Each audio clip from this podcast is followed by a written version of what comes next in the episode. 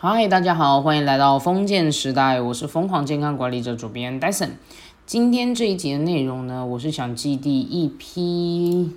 二十二集，来宾 Jessie 呢有跟我们分享关于我们学习的时候，或许跟你想象中的不太一样。那另外就是我在生命当中拥有的一些废寝忘食的生命体验。另外的话是当时那一集的内容呢。他其实有讲到一个很有趣的观点，是当你想做成一件事的时候，全世界都会帮你。那另外我附加一句话，是一切都是最好的安排。那这两句话的概念，其实我觉得跟吸引力法则这个概念，其实有一点点微妙的异曲同工之妙之处。那这也诞生这一集的内容：吸引力法则这件事情，它究竟是什么？以及我个人啦的观点认为，吸引力法则它其实不像是魔法那样的梦幻，它其实很像是我们看待世界、思考的方式。那我们今天的话就来分享这样子的一个比较思想上的内容。那呃，我今天这节内容呢，也不会告诉大家说究竟秘密啊、吸引力法则，在我们看起来的话，究竟是对或不对之类的。那我比较想要带着大家就是。透过就是我自己的一些生命的经验，那来看一下说这件事情在于我们的思想上面，我们可以去如何思考，然后来让我们自己的生活可以越来越有自己想要的步调。OK，或许你觉得吸引力法则是一个非常梦幻的概念，那它是不是真的有用呢？那另外心存正向的概念，是不是就会有好的事情发生？那最后是吸引力法则，它是不是真的有依据这件事情？或许你听完这一集的内容呢，你会觉得非常的奇特。对，这也是我在最近呢，在做很多的事情，在体验的过程当中拥有的一些感悟。那吸引力法则跟秘密的概念，其实我在很小的时候我就已经受到了一些启蒙。那秘密的概念究竟是什么呢？它强调的是吸引力法则，也就是生命中所发生的一切都是自己吸引而来，他们是你心中心向的吸引，也是你思想的力量。那当时的话呢，我在看到吸引力法则的时候，其实是我在十五岁那一年。那那时候，其实在学校生活或者是课业上面，其实通通都是一团糟的。而且呢，我的家庭啊、人际呀，甚至是实习、执照考试、二级考试，我其实都充满着各种压力。对，那呃，也因为我实习的时候，我其实并不是那一种就是非常钉钉的学生，所以其实我在实习的时候，其实面临到很多压力，跟有可能快要被当的那个边缘，这样。那我那时候也一直很怀疑自己到底是不是真的适任于医院的工作。那这也让我开始去阅读这条路，然后开始看各类型的书籍，来去寻找就是自己比较适合的生命体验是什么。那看到《秘密》这本书的概念的时候，我其实还没有办法完全参透里面的意思，我只是约略觉得说这件事情怎么这么神奇，就是难道我们？去想一件事情，想久了就会是真的吗？或者是说，这难道不会是一种魔法吗？就这么神奇的一件事情，是为什么我不是全部的人都知道，而且可以被复制的？那最后呢，作者跟其他思想家，他们甚至是可以把这件事情一直去付诸实践的。所以，其实我对于这本书，其实抱着是一种非常的特别的感觉。我觉得说，哎，他会不会？其实是一些可以运用的工具，对。那书中其实有提到一个很有意思的概念，是说我们应该要时刻注意自己的念想，好的会被你吸引，坏的也会被你吸引。你的思想就如同你的一块磁铁，它会吸引你心中所想要的那件事。那身为人类，我们就该保持着。我们自己想要的事物跟思想，让想要的这件事物在心中保持绝对的清晰明朗化，从中去启动吸引力法则，他就会去学习如何运用它，然后来改变这一切。对，所以当时这本书因为实在是太过的玄妙了，对，那也因为大家看完这本书之后，觉得说，难道这件事情，呃，我想要有钱，我想要富有，那我想要获得成功，我就是一直大量的去想这件事情，难道我的这些好事就会来到我身边吗？那我发生的坏事也还是会到我身边，我也不希望会发生啊。当然，书中有提到说，就是。你的坏事是因为你在你的潜意识里面也同样有在想这件事情，所以呢，它才有机会被显现出来。这本书其实是非常的两极啦，嗯，那当然它在对世界的整体影响力上，它其实还是非常高的，对。但也因为它的玄妙，它其实这本书的概念，很多人认为是不切实际。那我抱持的是一种比较探究思想的概念在看待这一切啦，所以呢，我觉得书中他的观点其实真的有一些很值得去启发跟哲学思辨的地方。究竟是否有吸引力法则？或许我们应该要怎么样来去思考？然后或许我们要怎么样来思想这件事情，来让我们自己的人生将能获得更完整的一生。这或许会是我们怎么样更要去追求，或者是更要去思考的一件事情。所以呢，我今天想就的就是思想、选择跟觉察的这些概念，来告诉大家我自己心目中我觉得的和吸引力法则究竟是什么概念。那现在其实我回想起我这些生命中的种种，我其实觉得非常微妙的。我在这个生命当中能逐渐走向我自己觉得我想要走的这条路上面，完全就是因为我在思想上面不停的在做调频的缘故。嗯，这一点都不是很玄机哦，这就是我在于我自己的生命，我在思考事情的时候。我认为思想它是可以带领你去做出很多选择的，并且产生行为，然后这可是有机会去创造生命中的各种际遇，甚至会让你秀出你自己生命中适合去自己去做的那个人生选择。说穿了啦，这就有点像是我们的思想会决定我们大大小小的选择。而我只是在很小的时候，我就一直在探究我自己真正的要的是什么，然后我会关照我自己的内在，并且呢，慢慢的去挑，就是自己比较适合的那个生活的步调。我觉得某种程度是因为我非常想要活出我自己自由的那个人生。对，当然这件事情，我认为我也是在十五岁以后，慢慢的找。透过了很多的大量阅读，我有慢慢的就是一点一滴的累积成，就是现在觉得更加适合自己步调的一种生活方式。所以我可以断言一件事，就是一切都是最好的安排。这件事情或许真的有迹可循，尤其是当你生命中遇到的一些好的际遇，那都是我们一生中不停的做出选择的累积。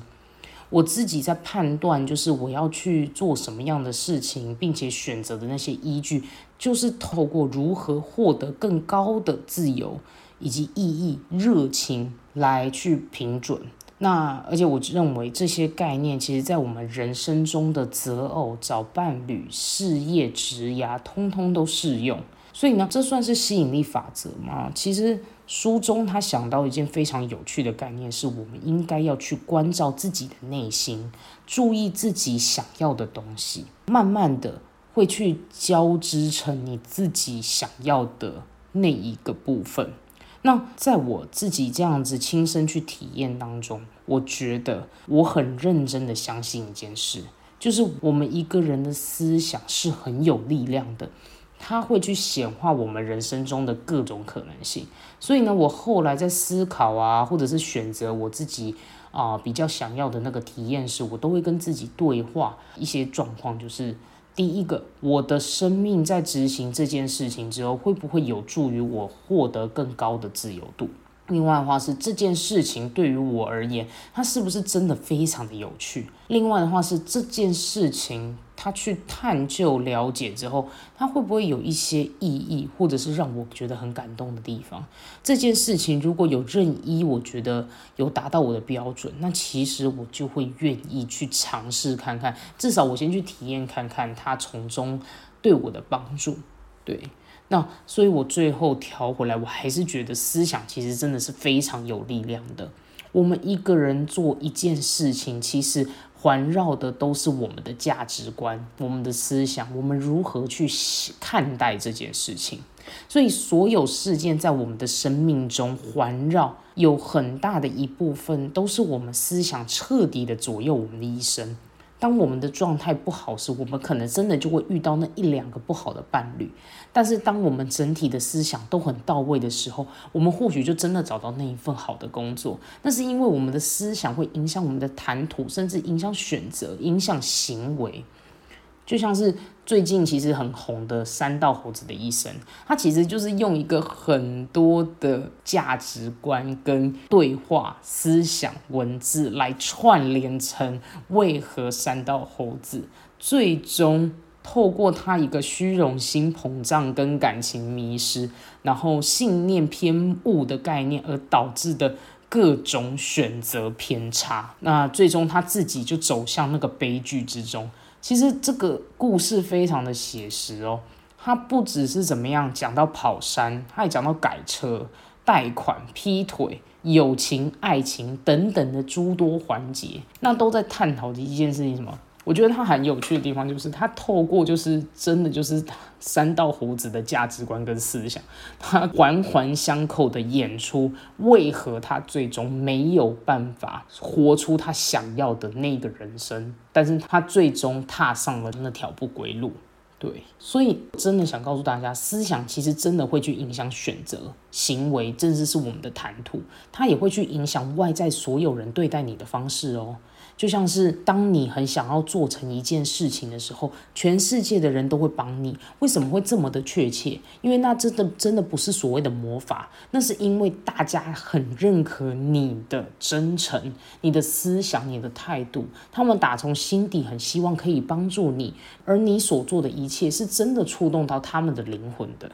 所以呢，我其实我自己在我生命当中的种种际遇跟实践的过程当中，其实是我也是有遇过，就是我真的没有那么喜欢的主管，而且我也曾经有交往过我觉得不是那么适合的对象，但是我也很幸运的，我有遇过我觉得非常认可的人，甚至呢，我在现在我还是很想告诉大家，究竟要如何找到自己内在的韧性，我仍然是不停的探索，而且呢，我不喜。不停的想要把它变得更完整、更扎实，所以我觉得生命在这一些时刻，当我找到了我真的觉得很不错、很想分享、贡献给大家的事情的时候，那是非常有趣，而且我觉得是很幸运的一种体验。我在这种学习的路上面，我也是不断的在促成各类的事件跟体验发生。就好比说，其实我是一个非常呃追求思辨啊、哲学跟思想的一个人，所以我在养成这些各类的思想的道路上面，其实我真的是非常观想在我自己的心中的调频啊，然后我自己内在当中的一些思想的流动。我也不可能一直属于一个状态非常好的情况，有的时候我也会有迷惘，我也会迷失，但是我会尽可能的去思想说这一块的部分，我要怎么样让自己重新的转念，重新的让自己可以改变自己的想法，或者是如何的让自己真的可以重新重振起来，或者是什么样的思想概念，它其实是更适合我去做出比较合适的行为。或者是做出很好比较好的选择，那对我来说，我觉得生命中遇过了好几次，我觉得很特别的经验。就拿我现在开始在做 podcast 来说，其实我当初最一开始想要做这个节目，完全就是因为我在读研究所的时候，我听到很多的教授，他们其实讲了非常多的生命故事，我觉得非常的有趣。而专门在强调多元处遇，并且以心理治疗药引者的教授，他分享了他自己的生命体验。我觉得他的生命体验，哇，真的是太厉害了。然后完全让我觉得这些故事，如果说真的能够让更多的人能够知道。或者是能够让更多的人可以看到，就是这么多特别而且有趣的故事，让他们知道，其实有很多人他们在于他们的生命当中是不停的在体验，不停的在做创举，不停的在改变自己更多的可能性的时候，这会是多么样触动有趣的一件事情，所以这让我非常的感动。然后我很想要把他们这些经历啊、生命故事，甚至是格局，跟更多的人分享。那我觉得 Podcast 是很适合当这样子的一个平台，所以我才会开始慢慢的把这个节目就这么样的就是开始做。对我想要让更多就是没有在学校里面读书，或者是对自己的生活或者是人生还有很多迷惘，或者是也在寻找内在答案的那些人，可以听到这个节目，可以更了解，就是哇，原来生命当中是有这么多的可能性，是有这么多有趣的机会。因此，我开启了这个封建时代，然后透过我自己的单口节目啊，组织分享一些我觉得各类的韧性、平衡、思想方面的各种自我观点的相关议题。那我也邀请了很多各业的我认为非常有韧性的来宾，我想用非常有组织的那些访纲内容，听他们分享自己的故事。我就是想要期许这个平台最终的内容是能够让。大家可以做一场很有趣的思辨，然后告诉大家说，其实呢，我们只要获取一两个观点都好，只要能够体会思想上的流动的不一样，我们其实都可以活出自己生命当中的更多可能性。所以呢，我很相信，就是带给大家更多的灵感跟启发，然后这件事情是我很有热忱的。能够告诉大家如何获得更强壮的内在，也是我觉得非常有趣的一件事情。所以就这样一步一步的，我开始了我采访每一位来宾，然后踏上邀约的这一条路。老实说呢，这很花费时间成本，对。但是我并不是很怕被拒绝啦，因为我更在意的是什么？我更在意的是这个节目本身，我每一集的单集的来宾们，他们所讲述的内容。然后是不是真的可以给听众朋友们更多的启发性、更多的体验感？对，这才是我觉得更最，呃，我觉得很核心，而且我觉得很棒的一件事情，就是大家是可以用听的就能够感动，用听的就能够感受到自己的生命，或许也可以那么一点触动，我可以开始做一点什么不一样，去体验得到。更多机会的感觉，我就是想要知道每个人的生命哲学，来触动更多灵魂。所以呢，这就是我很想要跟大家说的，就是我的际遇跟实践。那最后，我也想跟大家就是再分享一下，我为什么说一切都会是最好的安排，以及我后来慢慢的知道，我真的很想要告诉大家，就是培养韧性的这条路。我觉得很神奇的感觉是，像我们护理嘛，就一定要上那种护理系学分的积分。那当时的话，我也是有一次有报一个线上课程，然后那个线上课程的讲师就说，如果说你们上完了本这一次的内容啊，然后可以把就是我们的一些分享心得，就是寄给他，那他会再挑出他觉得还不错的内容。然后他会寄一本好书，是他以前读过，他觉得很棒的书。然后当时的话，他有三本，对，三本。第一个好像是跟思想、思考相关的，然后第二个是跟心理相关的，还有一个是职涯吧，我有点忘了。然后后来的话呢，我也想说啊，反正不试白不试嘛，那不然我就试一下。就我一试寄给他之后，他寄来的给我的那一本书就是心理韧性，对。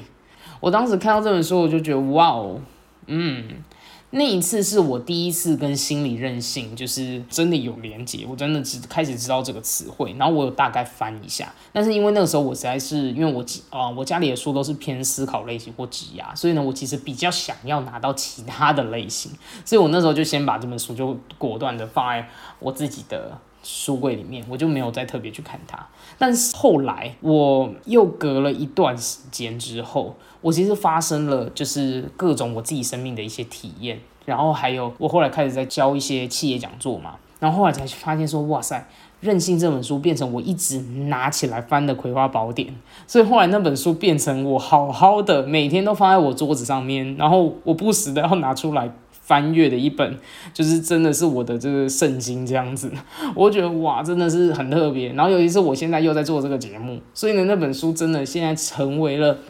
我觉得人我人生当中很有价值的一本书，我也很感谢那位讲师当时有寄给我这样。然后后来的话是，我当然我也在呃我在那个研究所嘛，然后认识了我呃我的一位指导教授，他是专门在做心理教育相关的治疗药瘾者慢慢复归。那在这条路上面，他他透过了他的各种专业，让药瘾者慢慢的可以重新回归到社会。其实我觉得他真的是一个很厉害，而且。嗯，非常的没有框架的一位老师，然后这也让我真的就是看看到，就是任性这件事情，其实对于我们一个人的一生，其实是非常重要的影响的。所以这也是一件让我后来觉得，慢慢的要组织起任性的这条路的重要性。那再来的话是，其实我前不久其实有参加，就是考科兰的播客 Podcast 竞赛，当时的话呢。也因为考克兰他们的里面的文献很多，其中的两篇。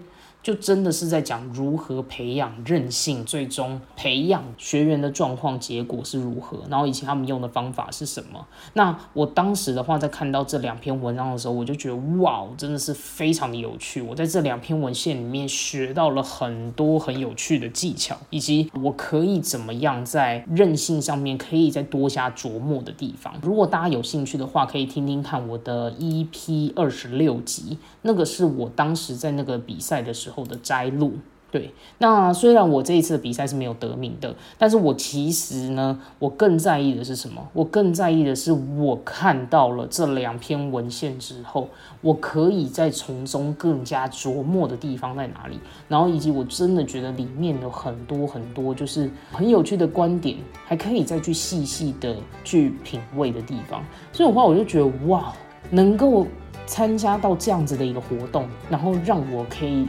再多看到两个文献，是真的是在针对这个课题，那我就觉得，哎，其实还是很触动到我的。那当然，没有得奖的心情也是多少是有一点失落的。但是，当我在踏上这条路的过程当中，我其实更在意的是，我可以得到的养分是什么？那我可以带给大家什么样的节目跟体验，是我更加追求的。所以呢，赢。或者是得失是我可以放掉那一块，我就没有那么重视。对，所以我想要告诉大家的是，我感觉我在这冥冥之中，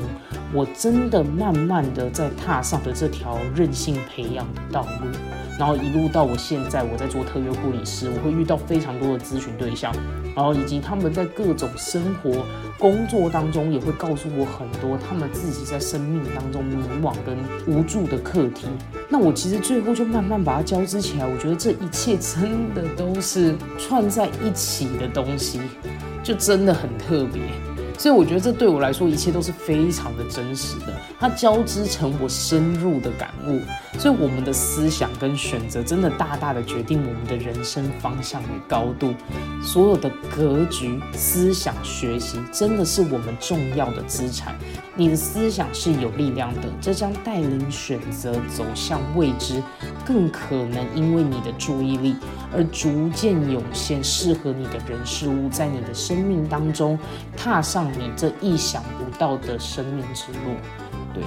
这就是我今天有一点主观的思想的一个分享啦。对，那不知道听众朋友们听完这一集的内容呢，有什么样的心得感悟？如果说你们有一些想法，或者是有一些觉得很棒的地方，欢迎大家华人朋友们可以私讯我。告诉我更多关于就是你们想要听的内容，以及一些心理方面或者是健康方面的资讯。那我们今天的节目就进行到这边，让我们一起活出健康韧性，累积你的生命超能力。我们下一集再见喽，拜拜。